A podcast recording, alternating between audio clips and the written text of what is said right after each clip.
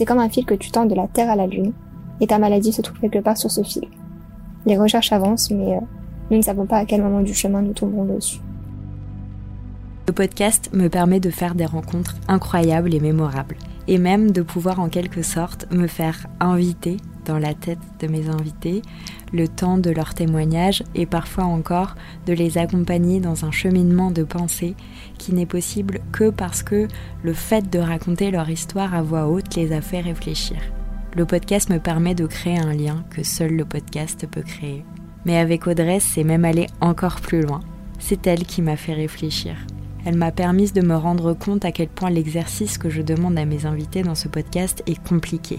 Car quand j'échange avec elles, en préparant cheminement, je leur demande de raconter leur histoire d'une traite, comme elles le souhaitent. Et ce n'est pas un exercice facile. Alors aujourd'hui, je voudrais les remercier toutes, et surtout Audrey, pour m'avoir rendu compte de cela, et aussi parce qu'elle a raconté son histoire pour la première fois de la plus belle manière qu'il soit. Je suis Marguerite de Rodleck et vous écoutez Cheminement, le podcast qui met en lumière des femmes qui vous parlent de leur santé. Bonjour tout le monde, moi c'est Audrey, j'ai 25 ans, un BTS tourisme et je suis porteuse d'une myopathie. Pour être plus précise, une dystrophie musculaire congénitale, syndrome d'Ulrich, déficit en collagène 6. Je suis d'accord, dit comme ça, c'est un peu compliqué, mais bon, c'est scientifique. Je vais vous conter mon histoire, mais je dois vous l'avouer, ça n'est pas si facile pour moi, parce que ça fait vraiment remonter les souvenirs. Alors, je vais m'imaginer un mon endroit préféré pour le faire. Au bord de la plage, en Corse, avec le bruit des vagues qui m'apaise, et cet si pur qui me caresse et que je respire. Quand je suis née, j'étais un bébé euh, tout à fait comme les autres. J'étais le premier enfant de mes parents. Alors je vous laisse imaginer la joie immense que j'apportais sur notre foyer. J'ai eu une luxation des hanches. Mais euh, chez les bébés, je pense que ça reste assez courant finalement. Je grandissais bien et j'évoluais bien aussi. Je m'exprimais, je commençais à marcher. Mais mes parents me retrouvaient beaucoup par terre. Ils se disaient que c'était le chien qui m'avait fait tomber, ou alors que j'avais trébuché. Jusqu'au jour où je suis tombée devant eux, comme ça, sans raison apparente. Et c'est à ce moment-là qu'ils ont pris conscience que quelque chose n'allait pas. Et donc il fallait que j'aille consulter. C'est à 18 mois que le verdict est tombé, après une biopsie de peau et de muscles, et que leur monde a basculé. Je suis porteuse d'une myopathie, dite orpheline, car faisant partie des maladies rares. Mais c'est tout ce qu'ils savaient à cet instant. Ce qui est drôle lorsque je vous raconte ça, c'est que j'ai l'impression d'entendre ma mère. Parce que c'est toujours elle qui m'a raconté ça comme ça. J'ai grandi avec la maladie, en acceptant cette vie-là parce que dans le fond, je connais rien d'autre, sans trop savoir de quoi demain serait fait, puisque je suis la seule touchée dans ma famille. Savoir que l'on est malade est un fait, mais savoir contre quoi on se bat, c'en est un autre. Et aussi une question que l'on se pose, surtout en grandissant. J'ai eu une enfance vraiment très heureuse, et c'est en primaire que j'ai eu mon premier fauteuil vers 6 ans si je ne dis pas de bêtises. Un petit fauteuil électrique rose pour me permettre d'évoluer avec plus d'autonomie, comme les autres enfants entre guillemets, parce que la poussette devenait assez gênant. Si vous saviez le nombre de réflexions désobligeantes que mes parents ont reçues de la part des autres adultes, franchement, euh, vous seriez hyper étonnés et je pense choqués. Comme par exemple, vous avez pas honte de mettre la grande dans la poussette et de faire marcher le petit. Parce que oui, j'ai un petit frère de 3 ans de moins. Que ce soit en primaire ou au collège, je n'ai jamais de soucis avec mes camarades. À cette époque, les enfants ne se posent pas trop de questions. J'ai suivi un cursus tout à fait normal, dans des établissements classiques, si je peux dire ça comme ça, pour vivre comme tout le monde, et franchement, c'est ce qu'il me fallait. C'est en seconde où j'ai ressenti pour la première fois le harcèlement, à l'âge con, où les ados veulent se faire bien voir. Et il y avait le petit groupe dans la classe. Le seul durant toute ma scolarité. Mais il m'en a fait voir de toutes les couleurs. Au fond, je n'étais pas la seule qui, les embêtait. Mais j'étais une cible facile, vous pensez bien. Et il m'appelait Andy, pour l'handicapé ou Mario, à cause du fauteuil. Mais vous savez pas pour rire, vraiment pour se moquer. Ces nuances se ressentent, surtout que pour ma part, j'ai toujours eu un fort caractère. Et d'ailleurs, il en faut dans ma situation. Sinon, on se laisse vraiment marcher dessus. Et pourtant, Dieu sait combien je sais prendre les choses à la rigolade. Mais là, pas cette fois. Le reste s'est parfaitement passé, par contre. Et j'ai vécu mes meilleures années au lycée. Toujours très bien entourée. D'ailleurs, je ne l'ai pas précisé, mais j'ai toujours été accompagnée pendant ma scolarité par des AVS, pour m'aider à porter mon sac, le plateau à la cantine par exemple, euh, prendre l'ascenseur, etc. Pour poursuivre chronologiquement, en 2012, euh, j'ai fait une nouvelle biopsie de peau, cette fois-ci. Et euh, ça a relancé les premières recherches. Puis quelques temps après, ils nous ont appelés pour nous dire qu'ils avaient trouvé un nom de syndrome. Et ensuite, deux ans après encore, les recherches avaient avancé pour y voir un nom de sous-catégorie, entre guillemets. Pour imager, je me souviens que les médecins m'avaient dit, c'est comme un fil que tu tends de la Terre à la Lune, et ta maladie se trouve quelque part sur ce fil. Les recherches avancent, mais euh, nous ne savons pas à quel moment du chemin nous tomberons dessus. Donc par là, je vous laisse comprendre que la probabilité pour que les avancées est juste toute petite. Alors même si l'on ne pourra jamais sûrement rien faire, pour moi, il faut garder espoir et vivre autant que l'on peut. La question à laquelle je n'aurai jamais de réponse est pourquoi moi? Elle est légitime et humaine. Elle revient souvent en tête d'ailleurs, dans les moments de down, mais la maladie est la plus grande leçon d'humilité qu'il soit.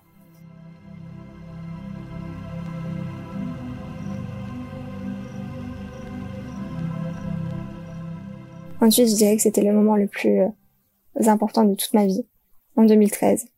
J'étais donc en terminale, terminale S. J'ai dû subir une arthrodèse complète de la colonne vertébrale. L'arthrodèse, en gros, c'est pour euh, permettre de maintenir la colonne vertébrale droite suite à une, scoliose euh, importante. Mais dans mon cas, suffisamment importante pour devoir subir cette opération assez rapidement. Je pense qu'il y a eu six mois entre l'annonce et, et l'acte. C'était le 10 janvier, je m'en souviens. 10 janvier 2013 je suis rentrée à l'hôpital et le lendemain, je me faisais opérer pour avoir le halo crânien. Le halo crânien, c'est un cercle euh, vissé tout autour du crâne. Bon, quand je dis vissé, c'est vraiment euh, fixé et serré très très fort. En fait, ça fait des points de pression sur des os du crâne, je pense. Euh, je crois qu'il y en avait six. À l'autre bout, on est tracté finalement par des poids. Et euh, ça permet donc d'étirer la colonne vertébrale pendant le temps avant l'opération. C'est assez progressif on rajoute le poids au fur et à mesure.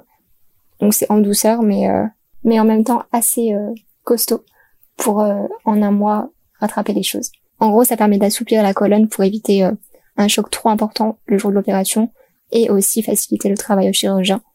Parce que j'imagine que avec un S dans le dos, devoir remettre ça tout droit, c'est un peu un peu compliqué pour lui. Mais voilà. En tout cas, pour ma part, j'ai été jusqu'à une dizaine de kilos, je crois, de traction. Donc honnêtement, c'est vraiment plus violent on va dire visuellement parlant, pour les proches. Parce que moi, franchement, j'ai, je vais pas dire que j'ai adoré, mais ça me faisait du bien d'avoir la colonne droite. J'ai respiré vraiment mieux. Enfin, en tout cas, je, j'y voyais ce bénéfice. Après, je me voyais pas vraiment, donc euh, je peux pas vous dire. Mais je sais que mes proches étaient vraiment choqués. Donc ça, ça a duré un mois où je suis restée hospitalisée à l'hôpital de Garches. En soi, la pose du halo crânien, c'est vraiment une opération assez classique et euh, très rapide. Je crois que ça a duré 30 minutes sous anesthésie générale évidemment, mais euh, très très rapide, je me souviens encore euh, comme si c'était hier. Finalement, je pouvais pas dire que ce mois à l'hôpital était euh, une véritable torture, c'était juste difficile d'être loin de mes proches, mais ma mère venait le mercredi et les week-ends. J'avais aussi quelques visites à côté, donc ça passait le temps. Puis on a quand même des activités entre enfants, on va dire, avec la kiné. Puis après, je regardais la télé. Franchement, je je me suis pas tellement ennuyée. Et un mois tout pile après, donc le 11 février, euh, c'était la grosse opération, tant redouté. Donc honnêtement, je, je ne savais vraiment pas ce qui m'attendait, mais il fallait y aller. Donc je me suis opérer à Nika et je me suis réveillée à Garches. Il paraît que entre le transfert, on va dire, euh, avec les pompiers, j'ai parlé un peu, mais j'en ai aucun souvenir. Je me suis retrouvée euh, donc en réa pendant une quinzaine de jours. Au début, j'étais fortement sédatée, donc je me souviens pas du tout. J'étais intubée et, et je me souviens que je j'essayais de parler, alors euh, c'est là que je me suis cassé les cordes vocales. Enfin cassé. C'est un grand mot, mais euh, j'ai plus ma voix d'avant, on va dire. Euh, c'était très très compliqué, vraiment. Je je sais même pas ce qui est le plus dur au final. Si c'est le fait de la douleur qui est quand même présente ou le fait d'être totalement droite, raide, sans pouvoir bouger, ou ou l'intimité qui n'est plus du tout là. Vraiment, c'est très très dur à 17 ans de bah, de dépendre absolument entièrement pour chaque mouvement de quelqu'un en l'occurrence là des infirmiers et infirmières bien sûr. C'était euh... en fait je trouve même pas les mots pour vous dire euh, ce que j'ai pu ressentir, mais c'était fait en tout cas.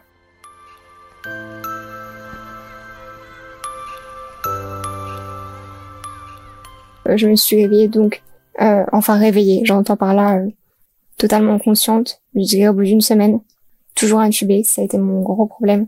J'ai eu énormément de mal à, à respirer seule j'ai failli avoir une trachéo. Mais pour moi, il était hors de question et je me rappelle encore que j'écrivais sur l'ardoise que, que c'était pas possible, qu'il fallait me laisser encore un peu du temps et que j'allais y arriver. Donc ma mère n'a pas lâché et vraiment je en remercierai euh, jamais assez d'avoir été là comme ça pour moi et de m'écouter finalement. Parce que pour les médecins, la facilité c'était de, de me faire la trachéo. Mais euh, j'avais le soutien d'un autre médecin qui lui croyait en moi parce que finalement il fallait croire en mes paroles et en ce que je disais. Mais euh, j'en suis encore émue en fait de vous raconter ça. En tout cas, c'était compliqué, mais j'ai réussi avec de la kiné. Et c'est vrai que c'était le plus, enfin le problème le plus important, on va dire. après, on n'oublie pas le fait de devoir tout réapprendre de A à Z, en fait comme un bébé finalement qui apprend ses premiers gestes de la vie et où chaque pas est une victoire, où limite on t'applaudit parce que t'as réussi. Mais euh, c'était beau, c'était beau. J'étais euh, accompagnée d'une super kiné et grâce à elle, j'ai pu remarcher. Enfin remarcher, j'entends par là tenir debout et faire quelques pas. Alors c'est sûr, euh, je regrette un peu ma vie d'avant parce que je marchais beaucoup plus facilement. Après, il faut dire que en ayant vécu 17 ans avec les habitudes liées à la maladie évidemment, et que du jour au lendemain tout soit bouleversé, le centre de, gravité n'est plus le même. On a quand même un poids, même euh, même si en soi je suis sûre que c'est quelques, grammes, ça pèse vraiment. Et, euh, se porter c'est difficile. Du moins pour ma part, en tout cas je je, l'ai ressenti comme ça et encore aujourd'hui je je sens mon dos qui n'est pas, euh, je sens qu'il y a quelque chose dedans en tout cas. Mais mais bon c'était vital alors alors il fallait le faire. Et c'est d'ailleurs après l'opération que j'ai su que j'avais une chance sur deux bah, de m'en remettre. Et ensuite, si c'était le cas, une chance sur deux de rester paralysée. Donc on va dire que dans le malheur, j'ai tiré la bonne carte et, et je m'en suis sortie. Après l'arrière, je suis allée euh, dans le couloir. On va dire que c'est l'étape intermédiaire avant de sortir. Où là, je continue la kiné pour euh, pour refaire les gestes de la vie quotidienne euh, les plus simples. le temps était un peu long, mais mais ça allait. Et ensuite, je suis rentrée chez moi. Alors là, après, j'ai été en centre de rééducation, pas très loin de la maison, donc j'ai eu la chance de pouvoir rentrer tous les soirs chez moi. Et ça, c'était vraiment important euh, mentalement. Je, honnêtement, je sais pas si j'aurais supporté de, de rester là-bas un mois totalement. Après, je, j'en suis pas certaine dans le sens où je l'ai pas vécu finalement. Mais, euh, mais voilà, j'ai pu rentrer et c'était, euh, c'était quand même un avantage que, que j'ai pu avoir.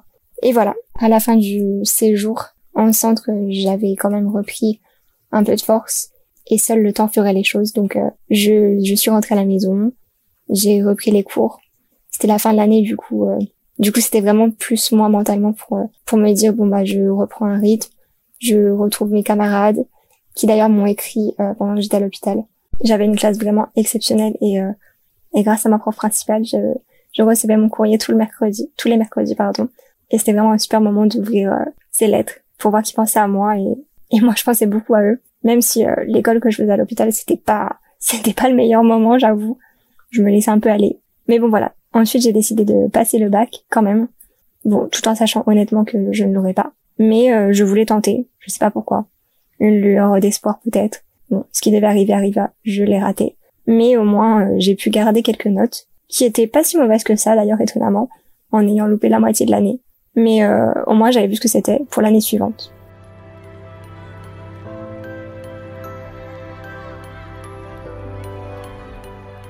Ensuite, l'année d'après, j'ai redoublé du coup. Euh, J'avoue que je me suis un peu relâchée. J'en ai fait qu'à ma tête et euh, je pense qu'au final, c'était quelque chose de normal. Après l'année que que je venais de passer, j'avais besoin de pas de vivre mon adolescence, mais euh, bah, de revivre finalement, parce que c'est quand même une nouvelle vie que que je venais de d'entamer. Donc à nouveau, je n'ai pas eu mon bac et là euh, là j'ai triplé et je me suis dit qu'il fallait le bac quoi qu'il arrive et là je devais arrêter les bêtises. Donc, euh, donc j'ai passé le bac et cette fois-ci, je l'ai eu au bout de trois fois. Bon, on va dire deux fois, euh, deux fois parce que la première fois, c'était, c'était un coup d'essai. Et ensuite, euh, j'ai fait un BTS assistant manager. Du moins, j'ai commencé, mais très vite, j'ai été acceptée en tourisme. Du coup, j'ai bifurqué au bout de un mois et demi, on va dire. Ce BTS en lui-même m'a plu, mais à nouveau, j'ai subi une forme de harcèlement. Qui l'aurait cru Des jeunes adultes, des profs, euh, qui aurait dû être censé, mais euh, il faut croire que tout le monde ne l'est pas. Et euh, c'était hyper compliqué à nouveau. J'ai honnêtement regretté d'avoir changé de BTS parce que le premier se passait vraiment bien. J'avais de super notes, une classe géniale, une petite classe d'ailleurs de 15 élèves on était, alors que dans la nouvelle on était 30 et quelques, donc un peu compliqué. Mais j'ai fait face, j'ai fait une petite dépression à cause de ça. J'arrivais plus à aller en cours, je faisais des crises d'angoisse, vraiment c'était c'était un calvaire. Et on a eu le stage je me souviens, c'était euh, le deuxième stage, ouais, le grand stage de huit semaines, je crois. Et c'était juste avant les grandes vacances d'été en fait. Du coup, je suis partie en stage, euh, en Corse d'ailleurs, dans un hôtel spa et euh, c'était vraiment génial. J'étais réceptionniste. honnêtement, j'ai adoré ce que j'ai fait. Et puis ensuite sont arrivées les grandes vacances. Du coup, euh, ça m'a permis de souffler et j'ai réfléchi inconsciemment, je pense. Euh, je me suis dit qu'il fallait que je retourne euh, à l'école et que je devais penser à moi finalement et arrêter de de me rendre malade pour eux parce qu'ils ils en valaient pas la peine.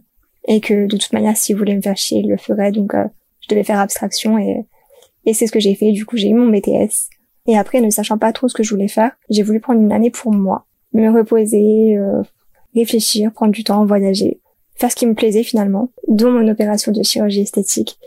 Euh, j'ai fait une opération, enfin une augmentation mammaire pour le plaisir, si on peut dire ça comme ça, parce que j'étais très complexée et, euh, et que je me suis dit que je l'avais mérité, que si c'était une façon pour moi de m'accepter un peu mieux, il fallait que je le fasse et que j'étais pas une opération près finalement. Donc je l'ai fait et vraiment je je ne regrette pas du tout. Depuis c'est je vais pas dire que je m'accepte totalement mais euh, nettement mieux je suis très très contente si c'était à refaire.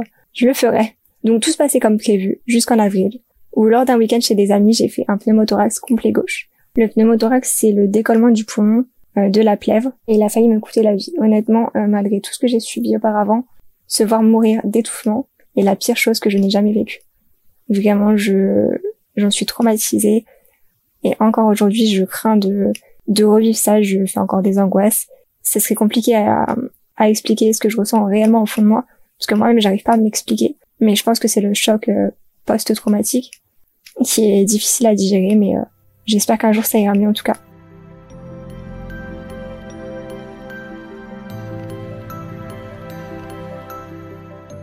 Euh, du coup, j'ai été drainée à temps, heureusement d'ailleurs.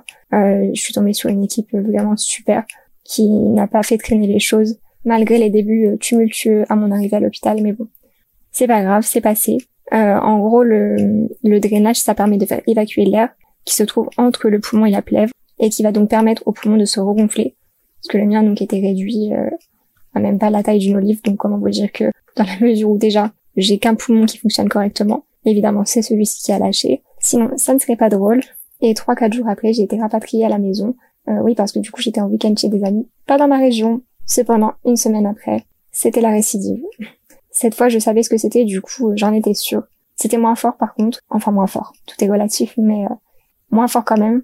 Il faut savoir que quand on fait un pneumothorax, on a 30% de chance, et je mets bien des guillemets parce que bon, je suis pas sûre que ce soit vraiment une chance, dans les deux ans de récidiver, et ensuite 50%. Donc euh, je sais pas pourquoi, quand je suis partie de, de l'hôpital de Metz, j'avais ce pressentiment d'ailleurs.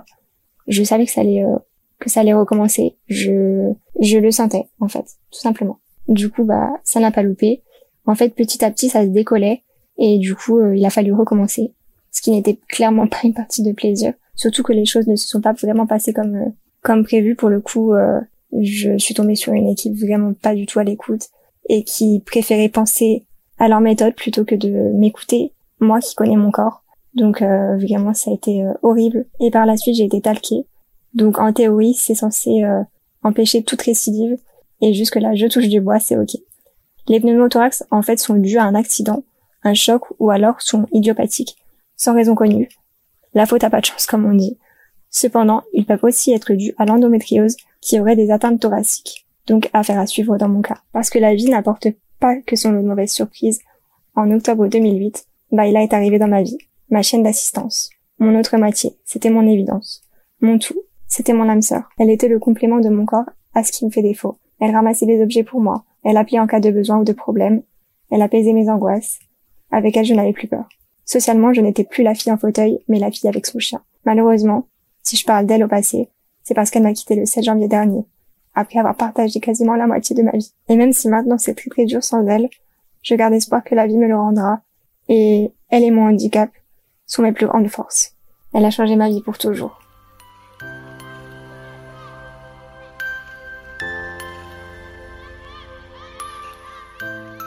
Ma vie est une succession d'imprévus, mais j'ai aussi de vrais moments de bonheur, et même si mon quotidien ne ressemble pas forcément au vôtre, je mentirais si je disais que c'était tous les jours facile. Mais je m'adapte. Mes proches et moi, nous nous adaptons. Et il n'en est pas moins chouette. J'ai passé mon permis à 18 ans aussi. Je pense que c'était un défi pour moi, que je devais relever, et aujourd'hui, je conduis une voiture automatique. J'ai des amis géniaux, des copains, je voyage, je sors en boîte. Je n'ai plus peur du regard des autres, et comme j'adore la mode, je me dis que quitte à être remarqué, autant l'être jusqu'au bout et avoir ma petite touche à moi dans mes looks. Je profite de la vie, parce que même si elle peut être cruelle, je pense qu'elle vaut la peine d'être vécue, même avec des traumatismes qui nous poursuivent encore. Et c'est ce que je partage et veux montrer sur mes réseaux sociaux. Je suis Andy, mais pas que. Et si à ma petite échelle je peux aider ou inspirer, ne serait-ce qu'une personne, alors je n'en suis que très heureuse. Même si la volonté est là, mais que le corps ne suit pas toujours, même si je suis terrifiée pour demain, il ne faut jamais dire jamais ni baisser les bras. S'il y a bien une chose à retenir, c'est qu'il faut se battre tous les jours. Mais ne vous inquiétez pas, toute la force dont vous avez besoin est déjà en vous. Soyez fiers des personnes formidables que vous êtes.